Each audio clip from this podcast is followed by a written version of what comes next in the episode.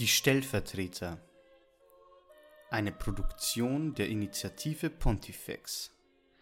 Jeden Monat ein Papst, eine Geschichte, ein Stellvertreter Gottes. Innozenz der Dritte. Let's talk about sex. Zweifelsohne war Papst Innozenz III. einer der wichtigsten Päpste des Mittelalters. Er war ein starker Befürworter der Kreuzzüge, berief das vierte Laterankonzil ein, stärkte die Orden der Dominikaner und Franziskaner und auch war er der Erste, der sich als Bischof von Rom Stellvertreter Christi nannte. Mit nur 37 Jahren war er ein relativ junger Papst, worüber sich schon Zeitgenossen lustig machen. Innozenz ging mit äußerster Härte gegen die Häresien in Südfrankreich vor und verfasste mehrere kirchenrechtlich relevante Schriften. Man könnte Stunden über Stunden von seinen Taten erzählen, weshalb wir im heutigen Popcast lediglich auf eine Sache zu sprechen kommen wollen. Es geht um eine fast in Vergessenheit geratene Schrift, die Innozenz noch unter seinem bürgerlichen Namen Lothario di Segni verfasste. Die Misera Conditiones Humane. Auf Deutsch über den elenden Zustand des Menschen. Man muss sich vorstellen, dass der baldige Innozenz III., einer der besten Kirchenrechtler seiner Zeit, diese Schrift um 1195 verfasst hat, also einer Zeit, in der nur Dinge aufgeschrieben wurden, die es wert waren, aufgeschrieben zu werden, da Pergament und Tinte viel Geld kosteten. Umso erstaunlicher ist, dass sich das Werk in fast 700 Versionen überliefert hat. Heute scheint es fast vergessen, doch selbst Thomas Mann kommt in seinem Zauberberg darauf zu sprechen. Was ist nun das Besondere an dieser Schrift? Warum verfasste er sie und worum geht es? Nun, gerade jetzt wird wieder der Vorwurf laut, in kirchlichen Kreisen würde man sich zu wenig mit der Sexualität des Menschen oder vielleicht genauer mit der Sexualität des Mannes beschäftigen. Wie viele Päpste haben sich zu Sex geäußert? Also so richtig. Natürlich fällt uns der heilige Paul VI. ein, aber dann wird's schon schwierig. Wie immer hilft ein Blick ins Mittelalter. Denn entgegen der üblen Propaganda, die diese Zeitspanne zum dunklen Zeitalter erklärt hat, haben sich gerade im Hochmittelalter allerhand gottgeweihte Männer und Frauen Gedanken zu ihrem Körper und ihren sexuellen Veranlagungen gemacht. Ein Beispiel wären die benediktinischen Consuetudines, eine Art hauseigene erweiterte Ordensregel, in denen auf Dinge eingegangen wird, die in der Hauptregel nicht festgeschrieben werden welche sich ausführlich mit feuchten Träumen und dem Samenerguss beim Mann beschäftigen. Doch zurück zu den Päpsten. Innozenz III. teilt sein Werk De Misera Conditiones in drei Teile. Erstens der Eintritt des Menschen in den elenden Zustand, zweitens das Sein im elenden Zustand und drittens das Heraustreten aus dem elenden Zustand. Dass Sexualität neben einer Reihe anderer Dinge wie dem Körper an sich verantwortlich ist für den miserablen Zustand, scheint auf den ersten Blick unser Vorurteil über die leibesfeindliche Kirche zu bestätigen. Doch geht Innozenz einen Schritt tiefer und überlegt da, wo es vielleicht peinlich wird, zu überlegen. Das wesentliche Kapitel, das sich mit verheirateten und sexlos lebenden Männern beschäftigt, beginnt mit einer krassen Feststellung. Si pot est ignis non urare, pot est caro non concupiscere.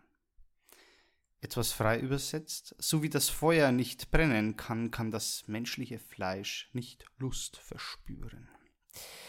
Er stellt sehr nüchtern weiter fest, dass so wie der Jebusit ein natürlicher Bewohner Jerusalems ist, die sexuelle Lust ein natürlicher Bewohner im Land der Menschheit sei dass ein einfaches Verbannen dieses Natürlichen keine Lösung sein kann, lässt Innozenz dadurch erkennen, dass er sich einer Metapher bedient.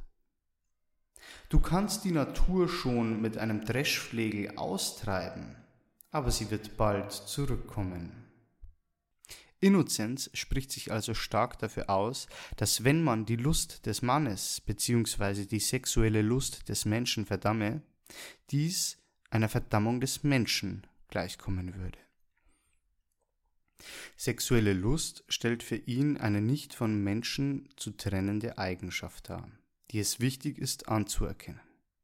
Ebenso wichtig ist es aber auch, mit ihr umgehen zu können, sich nicht von ihr bestimmen zu lassen.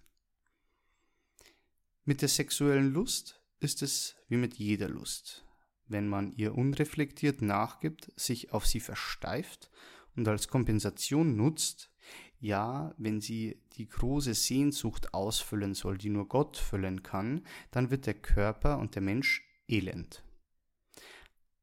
Auch wenn er sich in manchen Momenten ganz und gar nicht elend fühlt, so ist es im Blick auf die letzten Dinge doch immer eine Frage der Einstellung und der Hierarchisierung von Zielen im Leben. Innozenz stellt auf Grundlage dieser Feststellung die Überlegung an, dass der Zölibat und die Ehe die besten Formen sind, um Gott nahe zu kommen und mit der Lust umzugehen. Mit einem großen Augenzwinkern fährt er fort und beschreibt die Probleme der verheirateten Männer. Die Ehefrau will immer das Sagen haben, sich aber nichts sagen lassen. Sie wird nie Diener sein, sie wird immer der Meister sein. Sie will ihre Finger überall im Spiel haben. So gibt es drei Dinge, die einen Mann davon abhalten, sein Haus zu betreten. Feuer, ein undichtes Dach und eine zänkische Ehefrau.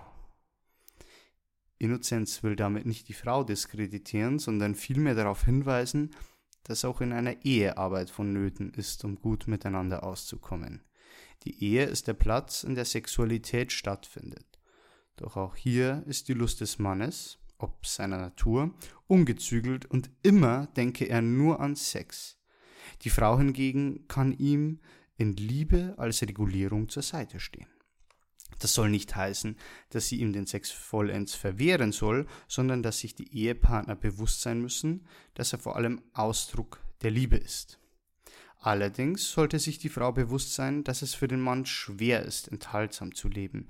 Ja, er beschreibt es sogar als Last, die der Mann zu tragen hat. Eine Lust wohnt ihm im unteren Teil inne, die er immer ausleben will, was die Frau wissen soll. Das treffe auf den zölibatären Mann natürlich auch zu, aber dieser habe diesen Lebensweg ohne die Aussicht auf Sex genauso freiwillig gewählt wie der Ehemann den Lebensweg mit Aussicht auf Sex. Deswegen ist es auch wichtig und gut, dass sozusagen auch genug Sex in der Ehe stattfinde. Die Lust befriedigt wird, dem sexuellen Akt aber sein richtiger Platz zugewiesen wird. Soll heißen, man soll anerkennen, dass er wichtig ist, ihn aber nicht als konstituierendes Moment für ein erfülltes Leben ansehen. Innozenz nimmt kein Blatt vor den Mund und beschäftigt sich weiter mit Eifersucht. Dafür nimmt er ein eindrückliches Beispiel. Die untreue Ehefrau. Wie soll ein Mann damit umgehen, wenn seine Frau untreu ist? Dabei verlässt er sich weniger auf die ohnehin schon stattgefundenen theologischen Diskussionen über Treue, sondern spricht das Problem konkret beim Namen an. Wer könnte es je mit Gelassenheit mit einem Rivalen aufnehmen?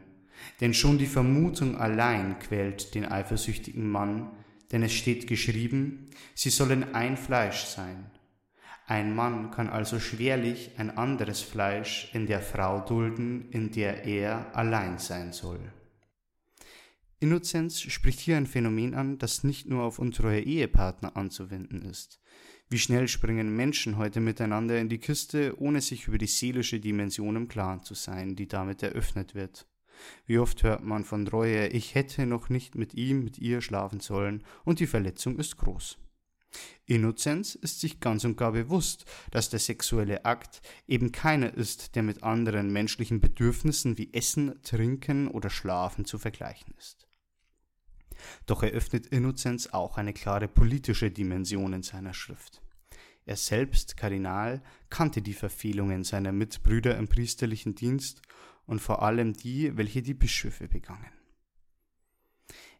Er selbst, Kardinal, kannte die Verfehlungen seiner Mitbrüder im priesterlichen Dienst und vor allem die, welche von den Bischöfen begangen wurden.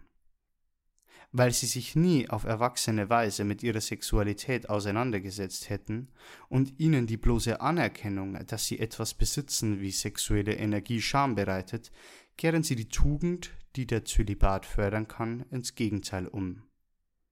In der Nacht umarmen sie die Venus und am Tage verehren sie die Jungfrau. In der Nacht versetzen sie den Sohn der Venus im Bett in Erregung und am Tage opfern sie den Sohn der Jungfrau auf dem Altar. Dass eben diese Bipolarität nicht dem gesunden Zustand entspricht, den Gott für den Menschen will, ist offenkundig. Weil der Mann eben immer Sex will, gibt sich der Priester noch mehr als der Laie einfach nur der Lust hin und sorgt für reine Befriedigung seines Triebes. Die Liebe ist getrübt die menschliche wie die Liebe des Menschen zu Gott. Die Misera Conditione ist zweifelsohne ein unglaublich vielschichtiges Werk und viele Gelehrte haben versucht, die einzelnen Schichten auseinanderzunehmen und zu analysieren.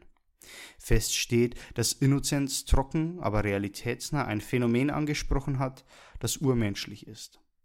Oft ist es jedoch schwer, zwischen seiner Ironie und seiner ernsthaften Intention zu unterscheiden. Fest steht aber auch, dass all seine Ideen bezüglich der Sexualität des Mannes nicht nur Hirngespinster waren, sondern er stets versuchte, eine lebensnahe Anwendung zu schaffen, die uns heute irrwitzig erscheinen mag. Erinnern wir uns an eine seiner Bullen von 1198, wo er schreibt, Frauen, die mit vielen verschiedenen Männern Geschlechtsverkehr haben, soll die Möglichkeit gegeben werden, sich mit Männern zu verheiraten oder keusch zu leben, damit sie ein gutes Leben führen können. Weiterhin, alle Männer, die eine Prostituierte heiraten und für sie sorgen, tun ein großes Werk der Barmherzigkeit, das für den Nachlass ihrer Sünden angerechnet wird.